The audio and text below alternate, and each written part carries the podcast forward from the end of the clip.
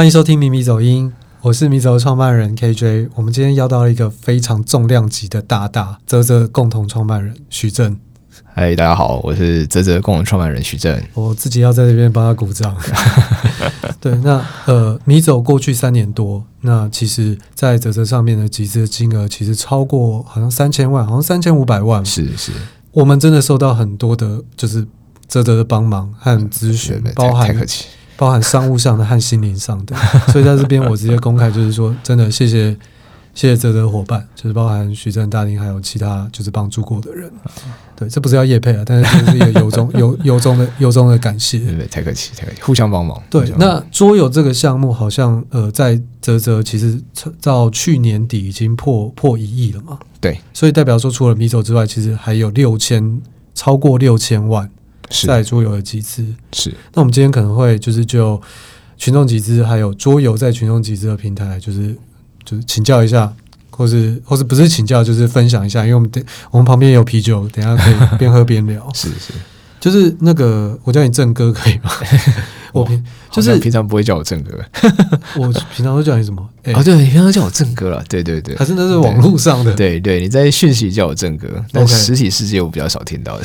那其实一开始你也不是做新创是网络嘛？你你其实，在英国做那个都市计划建筑建筑事务所，对对对对，因为我大学是念建筑的，在台湾念书，嗯、那呃当完兵就出国留学，留学之后就是会觉得说，哎。国外好像如果可以工作看看，蛮好玩的。然后我就在那边找了一份工作，在伦敦吗？对，在伦敦。那就有点不巧，就是我我上班的第一年就遇到那个金融风暴，二零零八，二零零八，对，所以就真的不敢移动，就是有一种觉得说啊，难得找一份工作，然后现在全世界这么不景气，所以就想说那就待下来这样。所以一待一待蛮久，我在呃金融师事务所待了五年。那当然主要工作都是做跟都市设计有关，就是你刚刚提到的这样。如果以网络来说，其实那是二零零八，其实连智慧型手机那些都还没有，都还早。对，对大家现在熟悉什么 Facebook、Line，那时候都是不存在的。对，那时候有 WiFi 吧？呃，那个时候有 WiFi，那时候有 WiFi。对，所以其实，在都市计划，因为都市计划刚刚呃，之前我们闲聊有提到，就是它是一个对未来十年或是十五年的一个想象。对，那因为现在时代变变化太快。是，所以在你之前那个都市计划或是建筑事务所工作的时候，你有遇到什么样的一些状况？因为听说你好像有做杜拜的相关的都市计划。对对对，因为呃那个时候就是可能金融风暴嘛，那你知道就是可能世界上比较不会受到这个不景气影响，就是一些产油国这样。所以我的公司主要客户就是中东啊、北非啊这种，就是炫哦。对对对，有靠着产油在维系经济发展的国家。那呃。也因为这样，所以我会见识到一些那种，就是可以从沙漠这种一张白纸的土地上，然后建出一个城市这种规划过程。但是就刚你提到的说，诶，的确，在我们工作过程中就会遇到一个呃，让我算是有点有点迷惑的事情，就是有时候会怀疑自己的工作在做什么。就是说，对，就是那个时代，因为呃，就刚提到啊，它的呃那时候其实有 Facebook，但是它就是一个还不流行的东西。那那时代也没有所谓的所谓智慧型行动装置，就你要上网，基本上就是要仰赖你的电脑。然后呃，那是 MSN 的时代，对对，MSN 还还算很风行的时代。所以在那个时代，呃，我们在做都市设计的时候呢，就是会有一个，呃，因为都市要做一件事情，就是要让大家的那个所谓的 social movement，就是那种呃，在社会里头融入社会的这个这个活动，要有一些相对应的硬体设施。对，所以那时候最流行的一个。Idea 就是说，我们要做一个 social hub，在都市设计的那个基础建设上，就有点像是说，今天如果盖个公园，我可能要思考说，我是要在公园里面设立很强 WiFi，然后很多大荧幕，然后可以让你在上面就是滑到资讯，说啊，这附近有什么好玩、好吃，超高级网咖，对对对对，然后可能啊、呃、约一些朋友，啊就可以跟你讲说，啊、我约在这个 social hub，那哪一个几号荧幕前跟你见面这样。但是时代的发展好像就是不不是不是这样子走嘛？我们现在看起来就是其实呃。有时候真的一个关键技术的的出现，就是立刻改变你的生活。对，没就是那时候都市其实根本没有想到说，将来会有一个装置叫做呃智慧型手机，它会把你刚刚讲所有这些功能通通放在一个人的口袋里，所以你根本不需要这样一体设施。对，我们需要就是一个呃，像现在这样四 G、五 G 的建设，就可以让所有人根本不需要手机号，你的手机就是你的手机号这样。所以变成说，这些原本的这些对未来十年或者十五年想象的都市计划会变。变得就会就是说句难听点，就是丢到垃圾桶里啊。嗯，对，那那那是一种，就是讲真的是蛮失落。你会想说，哇，花了这么多的钱，然后因为客户也是要花钱请你去做这些规划嘛。是，那做了这么多的调查，那呃，甚至说就是讲个很实际，就是这些东西很多可能真的都已经开始动工去做些什么了。嗯，然后突然之间就啊，一个关键技术出来，然后一切都推翻。那这这其实会对于从业者来说，你就会想说，嗯，一来你会觉得自己的工作原来在这个世界的排序上是这么后面，就是你做的事情这么容易被放弃掉，对，或是被淘汰，对，被淘汰，对对对。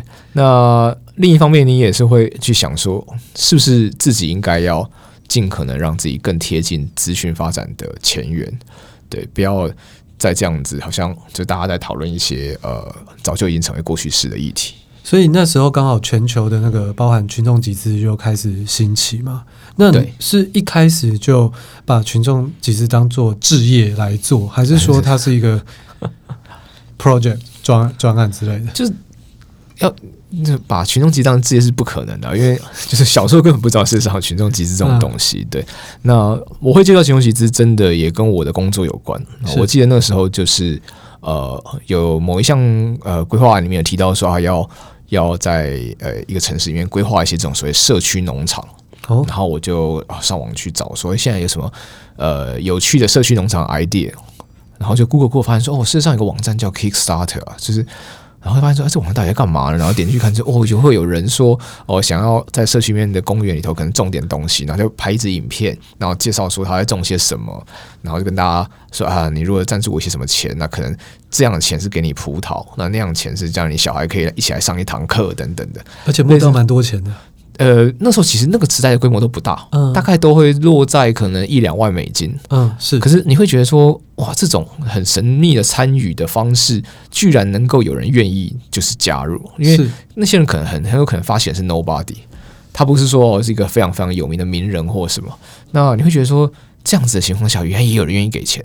这种信任机制是可以构成的。嗯、那再来，当就是很多建筑师其实就是在学前都会想象说，我们要怎么样让民众参与设计，尤其是做都市这一块的，因为毕竟是公共空间嘛，你一定会觉得，呃，你希望它不是单纯只是你脑海里自己一个人的想象，如果能的话，是很希望能够是一个呃大家都喜欢、大家都大家都想用的地方。所以看到这个机制之后，你就觉得说，哇，好像很像童话故事。嗯。但也不得不承认，就是因为那些金额也没那么大，所以那时候就是一个知道这件事，这样就觉得说啊，这是一个很新的东西，很酷的资讯。那后来是到了我记得二零一零年底吧，然后那时候就有一个很知名的产品啊，就是叫 Lunatic，它是一个呃，就是你知道以前在 iPhone 之前，呃，苹果出过叫 iPod Nano 东西，那种小颗，是，然后让你听音乐，超潮的，对对对。那在那个正方形的荧幕上，你就会有很多不同的面板选择。那因为其中的面板是时钟的模样嘛，它要模拟那个类比的时钟的模样。那呃，很多人在有了新的 iPad 或是新的 iPhone 之后，这个呃 iPad Nano 就变成一个垃圾，丢在你的抽屉里。那这家公司就是做 Lunatic 的这家公司，想到一件事情，说那我们可不可以做一个那种细胶表带？那那个表框刚好跟你的 iPad Nano 吻合，那你只要把那个 iPad Nano 塞进去，你就得到一只全新的电子表这样子。然后这 idea 就是哇，是网络上爆红。那 Kickstarter 呃也是那个时代就是募到金额最多，我记得九十几万美金的钱这样。那突然之间就是点燃了很多产品开发者啊，或是想要做新东西的人一些想象，觉得原来群众集资可以做到这样子的程度啊。那我觉得自己或多或少受那个影响，就会开始觉得说，呃，自己其实也认识很多做设计的、做开发的朋友。那这些朋友有一些留在台湾，一些到英国来了，然后就发现大家其实都对于呃进入社会想要创业或者想要开立自己品牌这件事情很迷茫。因为会很担心，一来不知道自己能不能够在所谓的商业市场里生存。我记得，对，泽泽好像是台湾最早的群众集资平台，二零一二，对，那真的是误打误撞。后来比 Flying V 或是其他的都还早。对对，我们后来这样子，当然就是呃，跟其他从业者接触之后，发现说，其实差不多都是在二零一一年的时候，呃，大家开始有这样的想法。是，那只是因为我我人在国外嘛，加上呃，真的也当时跟所谓商业圈的人没有什么太多的交流。所以就是凭着一股觉得说，哎、欸，想做啊，我们就找几个人一起做，然后那既然准备好，我们就上线吧。这样，嗯、然后就很荒谬，变成说以综合性的集资平台说，我们是第一个。但事实上，我们有个前辈了。二零一一年，我记得十二月吧，还是十一月，我有点不是很确定。但是大概在年底的时候，台湾有个平台叫 We Report，它是、啊、对，他是专门做这个呃新闻方面的群众集资。他基本上就是说，呃，可能因为媒体会有一些老板的立场嘛，那有些独立记者他想要做一些调查报道，他需要钱。那民众可以透过这个平台去委托他做这个调查报道，嗯、对，所以他们一开始才是第一个啦。只是他们因为他们就是专做新闻，所以不算是综合型的群众集资平台。啧啧，二零一九年的集资金额应该超过十亿吧？对对。那第一，但第一年的话，一开始也并没有那么多嘛。对对对，这个呃，我我常跟朋友闲聊都会讲到这个，就是说呃。现在回想起来，你会觉得很不可思议，但是当时真的没有想过自己有一天哦，原来一年可以做超过十亿这样。那个时候，我记得我们一二年的二月上线嘛，到一二年年底，这样如果算是一个将近一年的时间，我们大概才做一百八十万吧。对，就可能连现在一个案子的金额都不如这样。嗯，爸爸是不是也是早期的那个专案的客户？对，我记得是第五还是第第六个吧？就是、嗯、呃。因为我自己爸爸是学者了，他大学教书，那他研究的事情就是呃稍微比较冷门一点。他研究说，我们平常日常生活中一些礼俗啊，家里啊，不管是婚丧喜庆、生小孩、搬家，可能都会有一些传统的仪式要要进行哦。那因为这些仪式过去都是用文言文记载嘛，所以我我爸就是一方面研究这，一方面也希望把这些典籍整理起来，呃，变成一个可以让从业者去阅读的书籍，这样。所以他那时候要推出一本很专业的书，叫做《家里大成》，那内容都是文言文。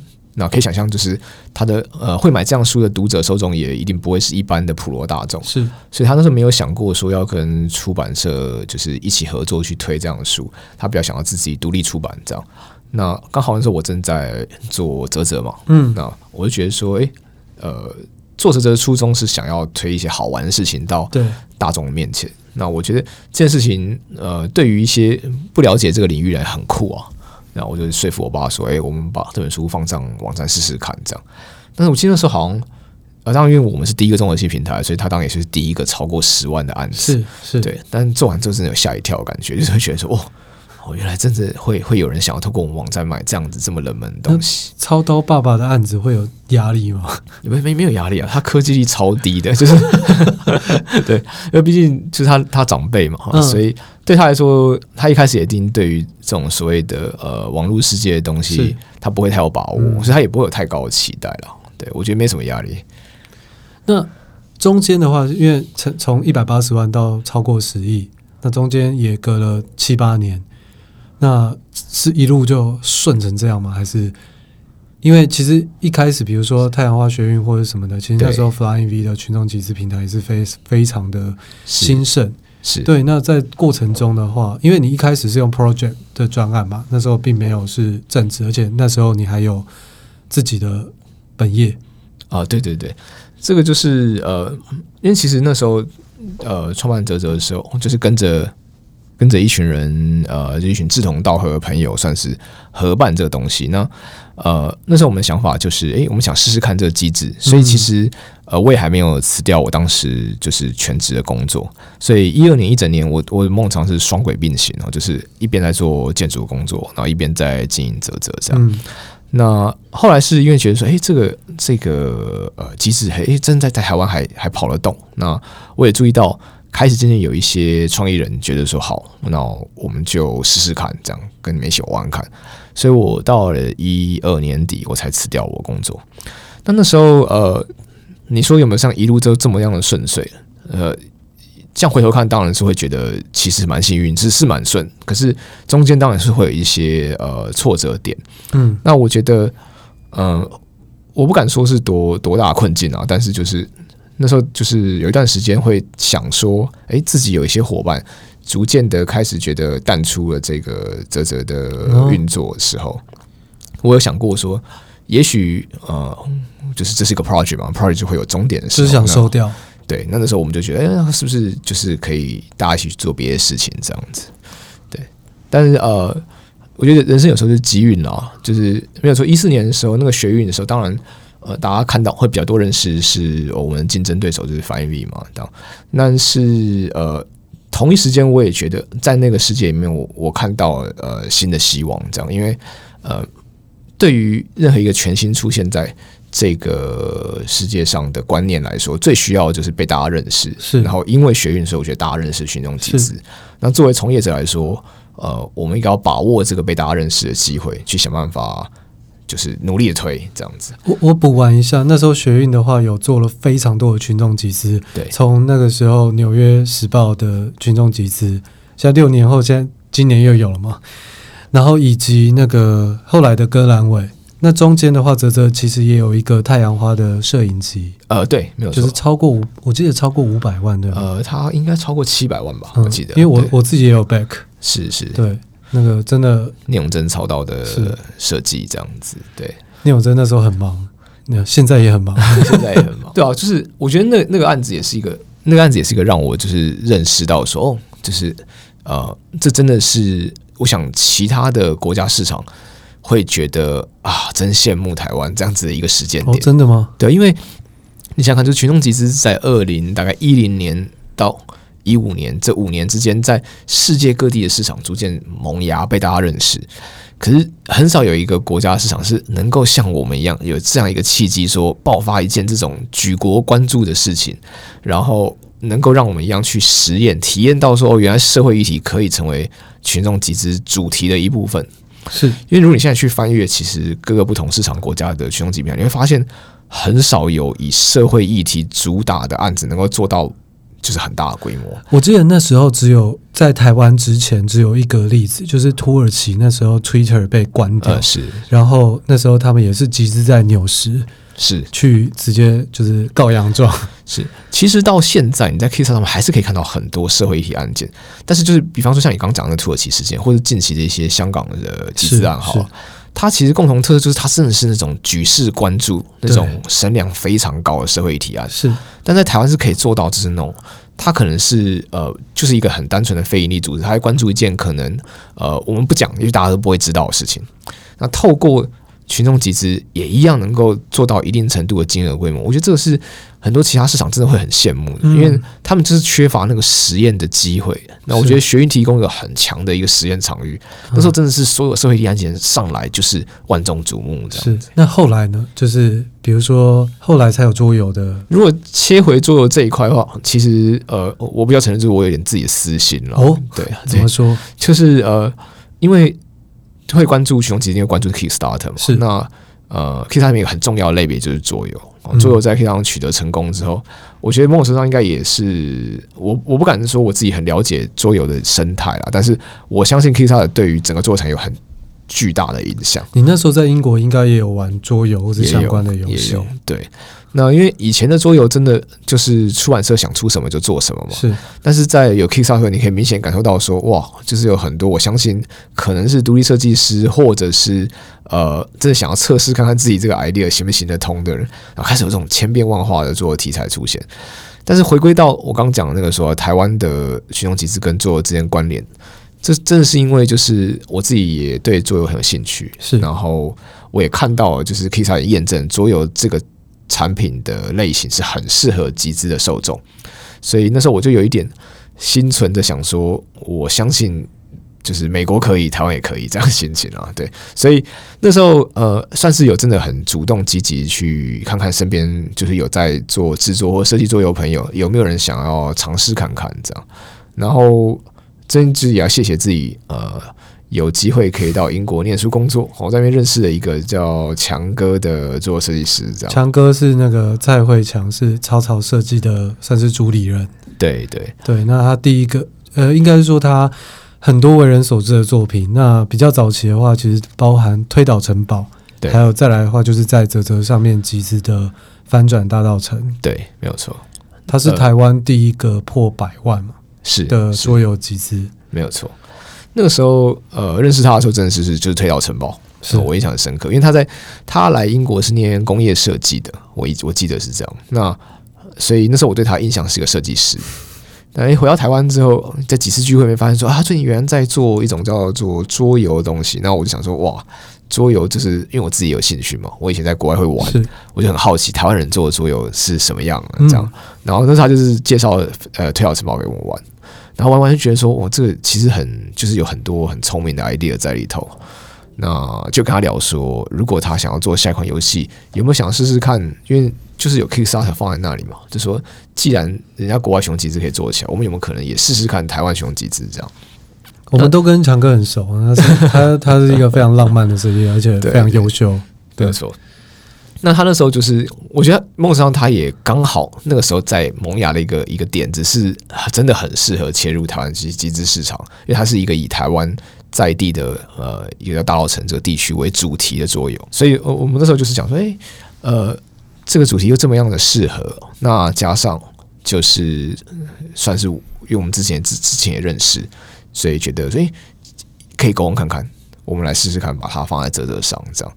那它其实是真的要讲话，好像是泽泽第一个桌游集资案，对，那时候其实我也有一个桌游案子在。但是那时候是用独立集资嘛？对对对，对，然后是人城之战，对，好像同一个时间，对，同一个时间，所以我那时候其实也在，就就是在看，就是嗯，我就是案子之间的较劲，或是那个，对对对，就是自己会还是会就是有比较的心态，了解了解。对，那当然那时候其实翻转大稻城就是有一段时间，其实。那时候就是创下了一百，我记得我我记得非常印象深刻，就是一百六十二万。是，是为什么记得？是因为我我其实从二零一六就开始整理那个台湾的桌游的集资的排行榜。是因为我我觉得这个整理这些数据，其实会看到历史的演进。那我觉得这件事蛮有趣的，是好玩的。对对，那时候对创下这个这个金额。呃，因为毕竟这是很多年前的事了。那创那时候创造那个金额是，其实是会真的让人非常惊讶的。因为呃，大家会对于就是集资那时候想象是会觉得超过一千人愿意赞助就已经很不容易一件事。那能够呃，尤其又是在一个不是这么大众形式的商品，因为那时候呃，我相信就是大家如果在排行娱乐的时候，桌游一定是排不进前三的，嗯、就是。追剧、打电动、呃，约朋友唱 KTV，这种就是一定都才是就是真正大家选择说我们朋友聚会的时候会会会进行的东西。对，但是在一个这样子不是那么主流的娱乐性的商品里头，居然就是能够募到这样子，然后受到当时也受到蛮多人的关注。就是有一些，我相信有很多呃赞助范大成的的朋友是没有玩过桌游，是第一次接触桌游。那我觉得，哎、欸。好像真的群众集资可以让这个类别的产品呃出现一些新的什么样的机会，这样。而且真的后来就越来越多，而且金额就开始越来越。对，对我来说那时候是蛮离奇的。比如说后来像呃，我曾经有共同一起协助的那个《美丽岛风云三》，是它就达到一个四百四百二十万，对对的成绩，就仅仅好像是三个月后吧。对，就是你刚觉得说呃破一百万就已经觉得哇很震惊了，然后突然之间就来要破四百万这样，就是那时候真的是会有一种觉得呃，就是啊、哦，这个难怪。Kickstarter 是这么这么蓬勃，嗯、对。那当然对我来说我也很高兴啊，因为毕竟那是我的私心嘛。我当时希望说，啊，所有能够在雄鸡里面跑出一个新的成绩的里程碑出来。对，其实对我来说那时候也是印象非常深刻，因为我迷走的第一款集资就是台北大空袭。是。那在它还是很 prototype 还是样品的时候，你你们其实都玩过吗？对。我我自己是非常喜欢，就是说我所有合作的团队，不管就是说他有没有玩过桌游，都希望可以，嗯，有点像是共感，就是你知道这个东西在玩什么，他想塑塑造的精神。我觉得在也许在行销上，他没有那么的直接，他可能是间接，但是我我希望我们在同一个频率上。对对，那所以那时候的话，其实我我其实也对他投注了蛮多的感情，就是废话，就是我阿公，因为因为台北东喜是我阿公从从小跟我讲的一个。一个一个故事是，对。那我那时候也是做一些很疯狂的事，比如说找那个 Freddie，就是那个闪灵乐团，是是做木城武德殿的歌曲的授权。对对，那这这那我我我一定有我这一面的想法。那包含比如说小邓是设计师啊之类的，那还有行销面或是怎么样。那在当时我很好奇，就是你那时候怎么看待？比如说像台北大空袭这种最后破了六百万的案子，就先先先回到你刚刚讲的，就是说，哎，你每次进行一个专案，你都会希望说，做合作伙伴能共感这件事。是，这其实对我来说呢，就是一个我跟你们这些做桌游的创作人合作一个最大的诱因。哦，真的吗？对，因为。就是它是一个很好的借口，可以让我在上班时间玩游戏。所以，所有要在泽泽集资桌游的都可以有空都可以 邀邀泽泽来玩。就以前在开专案会议的时候，因为啊，毕竟各种类型都有嘛。是，啊有些这种会讨论比较沉重的议题，那有一些可能就是会呃要伤脑筋去想这商品怎么定位。那时候觉得开会最有趣就是跟桌游团队，因为就是可以一直测试游戏。嗯，那。当然不是说我们开会都不认真，只是说你你知道那种自己身为一个喜欢游戏的人，然后可以在可能全世界呃就是最早的一个时间点，能够玩到一个还没有出现在世界上游戏，是这个对于就是游戏迷来说，应该是有多就是有多开心的一件事，这样对，所以这真的是我自己觉得呃做泽泽桌游对最大 bonus 这样。那呃。再回到你刚刚讲说怎么样，就是看待台北大空袭。我觉得那时候，呃，第一个就是你那时候跟我提到说是合作型游戏的时候，然后说我很惊艳啊，因为呃，我会觉得，毕竟以前玩的桌游里面，真的讲合作类型还是比较少，然后就是可能有一些什么 pandemic 之类这样子瘟疫危机，对对对对，这样子的东西。但是，呃，它终究还是占少数。然后再来就是。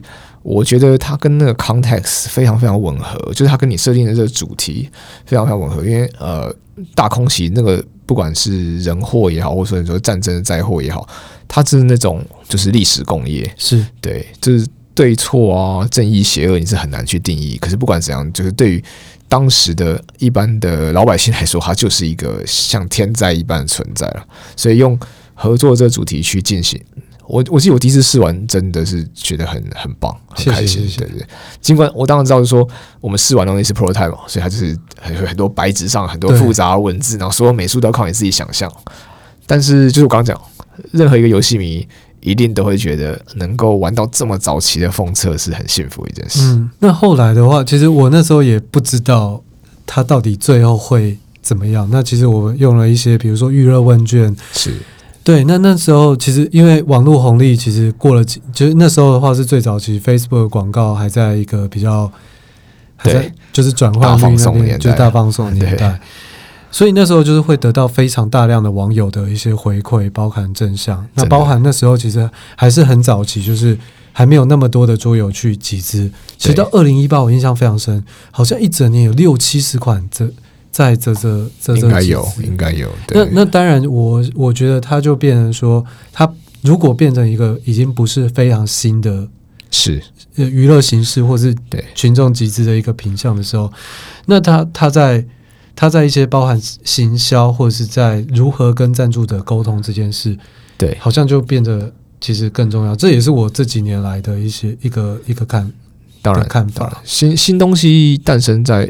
市场上说，一开始就是大家的那个，就是共，应该是共同摸索，就是不管是客人也好，或是发行者也好，这互相之间就是正在达成一种彼此的默契。好，所以我会觉得那个时候大家容忍度会高一些，这是必然的。然后也会其实有期待，我希望创作会越来越好。那当然也过了几年了，所以现在你再回头看，你就会觉得这几年对于所谓游戏制作的成熟度要求就越来越高。嗯，非常明显的感觉。那包含当然，我们也知道业界有一些人对于太平洋空袭或者空袭系列都觉得呃不好玩，或者是卖情怀，或者是 这些部分。但嗯、呃，其实我我们知道也也其实接受到了非常非常大量的回馈。是，那其实我只能说，就是因为嗯，游戏的。像电影或者小说或者是游戏，我觉得它的体验都是非常主观的。对，然后我觉得主观的体验这这部分的话，都是嗯，一定会有一群人感到，如果有这群人感到感动，对，或是触动人心，我觉得就真的蛮功德圆满的。我我我我在沟通一个游戏的时候，其实我不可能要求所有人一定的。对，我相信就算经典的什么卡卡颂、卡坦岛，一定都有人觉得不好玩，不可能。事实上，有任何一个创作都会有正反评价，绝对是这样。其实这几年下来，我印象也很深，就是我那时候会戏称你们，你你们是我的梦想的击摧毁者，因为我那时候我有时候会会想做一些很烧钱或者很疯狂的一些企划。那也谢谢你们，就是在后面拉一把。我我觉得，我觉得其实，在泽泽上面的话，包含定价策略或者一些一些，其实自己不熟悉的部分，因为泽泽有相当大量的一些咨询或者是一些各种跨跨领域的一些经验。我觉得这部分的话，真的是一个，这是这绝对不是叶配，那真的没给我钱。但是我我觉得在这几年中，我真的得到了很多的。心灵上和商业上的一些一些一些帮忙，应该这样说，我我觉得就是有时候我在一些讲座没有都这样跟大家分享，我说这这这是我的 EMBN 课 E EMBA 课程，是。就是呃，我一边在做这门事业的同时，其实我一边在跟我提案人学习，因为他们都是来自不同领域的呃，不管从商啊，或者是呃非营利组织的推动者啊，或是很厉害的个人创作者，所以他们的。工作上的经验、产业上的经验，其实都是一本宝库，然后一本应该说一本很很重要的典籍。这样，那我就是在读他们这些典籍的过程中，学到他们领域的知识。所以你刚提到那一段，其实说实在话，我们也不是什么真正的商业顾问专业。可是有时候你就会看到一些公司的起起落落，然后见证到一些其他专案的失败跟成功的经验，然后就会想说：哇，张少年要跳火，我到底要不要救他？对，大概是这样。也听过非常多很。有趣或是荒谬的一些提案吗？一定会有的。就是我觉得这就是群众集资魅力之所在哈。就是我不知道少年有没有这个印象啊？我记得是二零一四年吧。呃面有个案子叫 Potato Salad，我印象超级深。他就是要做，他就是要做一个 Potato Salad，就是马铃薯沙拉的派对。结果他募到好像超过一千万台币。呃，有没有那么多？我我也不太记得，因为我觉得应该没有那么多。但是，但是。就是因为他也希望我这样讲，他希望一个很荒唐的赞助选项，叫做你赞助他一块美金以上，他就会在一边做沙拉的同时，一边大声的喊你名字。那他最后为了要证明他完成这个回馈的赞助，所以他又录一支影片。那影片超长，因为他会一直念超多人的名字，所以想必这个案子一定超多人赞助。但就是那个案子看完，你真的会觉得说，哇，能够从事这一行真的好开心，就是。你可以做太多不设限的事情，因为你你不可能想象说在亚马逊上看有一个人在卖马铃薯沙拉，然后是这种卖法，他一定不是这样子的 的一个专案，所以觉得好有趣，真的觉得好有趣。那时候就是会觉得说，哇，如果有朝一日真的是我们能够做到，呃，我们不要先入为主的说，哦，今天我觉得你这这个 idea 会赚钱，或者你这 idea 会会很成功，然后我们才要大家一起来做。如果我们能做到说，你不要怕，再怪的。在莫名其妙、在荒唐的点子，我们都来聊聊。那就有时候真的也会让人找到很多很很很有趣、很感动的事情。所以，像提案者，或者是特别针对桌游的提案者，对，呃，他其实是也可以，就是跟你们就是做一些咨咨询嘛。其实很很常见，很常见。嗯、我们现在已经越来越常会遇到说，嗯，他可能真的产品都还没有开始着手，就是说他草稿或打样，他就只是哎。欸我有一个，哦，我我们是真的很常收到一个讯息，叫做“我有一个疯狂的想法”这样，对，然后我们就会讲，嗯，就是充满着期待跟害怕伤害的心情这样。那呃，我自己觉得，不是说只有桌游了，任何领域的人一定有时候都会想说，我能不能够突破现在现有的一一些成见，做一些怪事。然后我们不得不说，泽泽的同事就最喜欢这种这种事情。对对对对。那嗯。因为现在其实经过了几年，群众集资的运作，其实包含台湾和世界，其实越来越成熟。嗯、那成熟的另外一个层面的话，就是可能竞争越来越激烈。对对，那呃，如果说我现在是一个 rookie，我是完全不懂行销，我我不要说群众集资啊，我对我只懂产品，我只懂做游戏之类的，然后我对群众集资或是行销其实是几乎没有概念的。对，你会给。这些这些朋友一些什么样的一些建议呢？什么样的建议？我觉得，呃，我觉得我觉得我回过头来看，我常常都会觉得说，呃，很多很多事情真的是事后回想，你就会发现，真正最重要的是自己有没有那个想要就是执行的决心。是，嗯，因为毕竟。就是你再回头想说，呃，一二一三一四这些早期的年代，其实那时候谁真的懂什么？怎么叫做如何做群众集资呢？因为我觉得，即便是我们这些平台从业者，也都还在那个学习曲线的前半段而已。对，所以那时候其实没有人懂，但是还是能够完成很多。你现在回想起来，还是觉得哇，很津津乐道，然后觉得很棒的案子。我觉得那就是因为呃，在这个误打误撞过程里面，那个执行力，就是那个你想要完成这件事情的动力，跟你真的愿意去做、去尝试，然后呃，一定会有些人遇到失败，有些专案就是没有成功。可是失败专案，有些人会愿意卷土重来，然后他可以从上次学到的经验，就会变成下一次成功的养分。我觉得这东西就是，呃，如果我真的现在遇到一个人跟我说，他完全不懂怎么做集资，他一点概念都没有，我都跟他说，没关系就来啊，我们聊聊看，你有缺什么，我们就帮你介绍看看资源。你有想要学什么，我们这边所有同事都像是顾问老师一样，什么都能教。啊，我觉得这就是一个。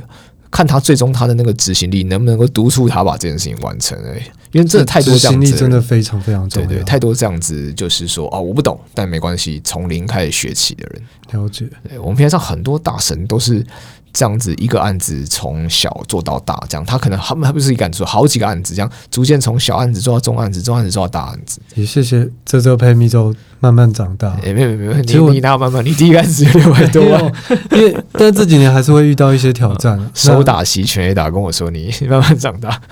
听说那个手打席全垒打在棒球是不是很吉利的一个状态？你应该有听说，你也是棒球迷。呃对，就呃，昨天刚有手打席全垒打，桃园被逆转这样子，哎，是昨天吗？我好像记得是昨天吧。OK，对，那现在的状态的话，因为群众其实已经六七年在台湾，那你觉得未来未来的可能方向，或者是说，呃，因为我们是做桌游的嘛，对，或是游戏圈的话，它嗯，它有一个套路吗？还是说它会有一些你们的建议？还是每一个案子其实都都不大一样？嗯。我先回答套路啊，我觉得这世上只要一旦有套路出现的时候，就代表我们需要下一个套路。因为呃，就像以前仰赖这个所谓 Facebook 红利的年代，大家的人都爱投 Facebook 广告，但当然就是 Facebook 投越多，那逐渐那个成本就垫高了。是，所以就代表大家寻找下一个机会在哪里。然后就像我们今天在讲 Podcast，其实就是梦之上现在 YouTube 它的。就是大家观看的这个习惯逐渐的已经成熟了，这时候我们就出现下一个新的领域，想要去尝试。所以套路我是觉得不能，就是我们不能太太仰赖它。对，我们需要一直去探索新的行销可能。但你说下一个机会在哪里？我一直觉得群众集资的机会其实就是寻找呃新的领域。对，我一直很期待，就是说，我们现在有成熟领域了，真的有很稳定的成熟领域。就比方说，呃，产品设计、产品科技产品，比方说非盈利型的公众议题，这些都是相对比较稳定的领域了。可是，我相信有创意、想要呃做新东西哦，想要按照我们的 slogan，就是让美好事物发生嘛，想要追求美好事物的领域还很多。对，那我很幸运，就是诶，可以跟桌游圈有一个机会，就是做新的好玩的东西。那一定还有下个领域，我我的直觉就是这样，所以我们最近就是不断在开发各种呃，我们觉得可以让群众集资一起来协助看看的东西。其实包含订阅式集资或者是产品之外，也有可能会有很多 NGO 或是公益的活动，对，甚至饮食啊、空间啊、影片，对这些东西，呃。感觉我们都还有努力让它变得更成熟的空间。了解，嗯，那今天非常谢谢那个泽泽的共同创办人徐正来参与这次的 podcast 啊，谢谢 KJ，谢谢 KJ。谢谢。那迷迷走音这一集到这边结束，那喜欢的话欢迎分享订阅，拜拜，拜拜。